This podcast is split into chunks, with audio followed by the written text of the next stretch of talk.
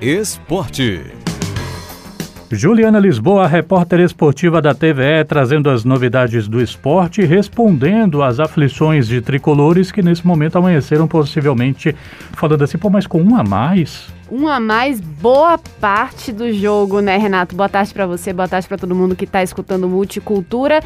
E o torcedor do Bahia tá meio de cabeça inchada, né? Porque realmente foi um, um jogo que valia a liderança da Série B pro Bahia naquele momento, né? Pegava uma equipe que estava dentro da zona de rebaixamento, mas a Chapecoense sabe ser uma pedra no sapato do Bahia e era um jogo que era uma casca de banana, como a gente bem sabia, alertava ao tricolor. E foi o que aconteceu, na verdade, que o Bahia levou um gol relâmpago aos três minutos que desorientou, desnorteou, por assim dizer, a equipe tricolor. E aí, o, o, doido do futebol aconteceu, né? Que o, a Chapecoense saiu na frente, mas perdeu um jogador aos nove minutos. Então, deu tempo de sobra para o Bahia conseguir reverter a situação e era isso que parecia que ia acontecer, porque o Bahia realmente tomou as rédeas do jogo e foi aquele arame liso, digamos assim, porque rondava, rondava, rondava, cercava, cercava, mas não conseguia agredir a, a meta do, da Chapecoense e não conseguiu chegar ao gol, que era o mais importante.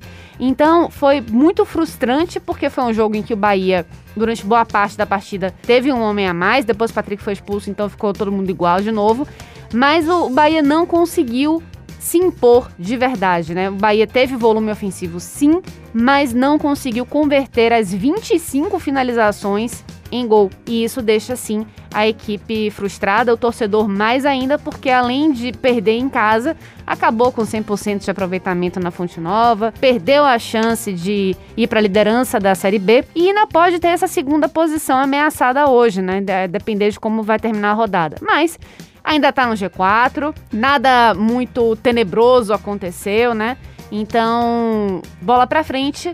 O campeonato ainda segue e o Bahia vai ter chances ainda de recuperar esses pontos perdidos. Vamos sair do Bahia e a sua manutenção do G4 para o Vitória e seu sonho pelo G8, Lisboa.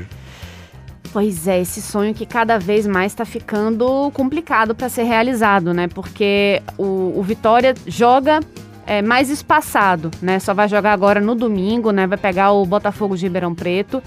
É, é uma equipe competitiva na série, na série C do Campeonato Brasileiro.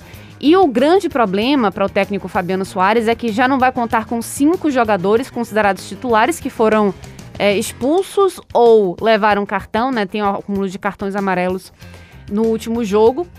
Por isso, o, vai ter que rolar aquela coxa de retalhos, né, para conseguir fazer aquele 11 inicial, né, para montar a equipe. E em contrapartida tem Rodrigão que pode finalmente estrear, né, porque no jogo que ele faria sua estreia foi no banco de reservas, ele foi expulso. Então, no próprio banco de reservas, então desfalcou Vitória aí nesses primeiros dois jogos. E agora pode ser que ele realmente consiga estrear de fato e acrescentar algo que vem faltando ao ataque do Vitória, que é gol. O Vitória não está conseguindo fazer gol. E tem coisas que estão acontecendo também dentro da equipe que podem mudar um pouquinho mais o extracampo, né?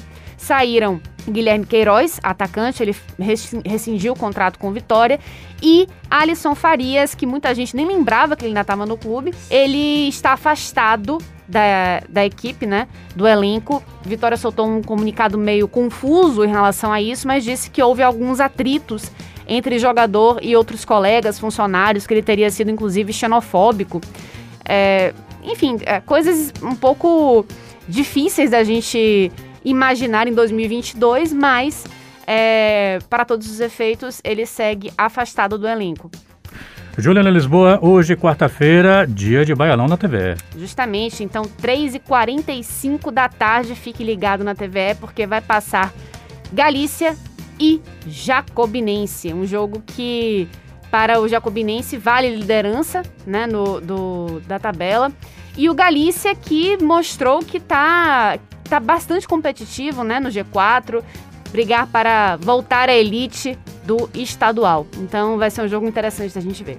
Juliana Lisboa, repórter da TVE, muito obrigado pela vinda aqui ao Multicultura. Até a próxima. Até a próxima, Renato. Tchau, tchau.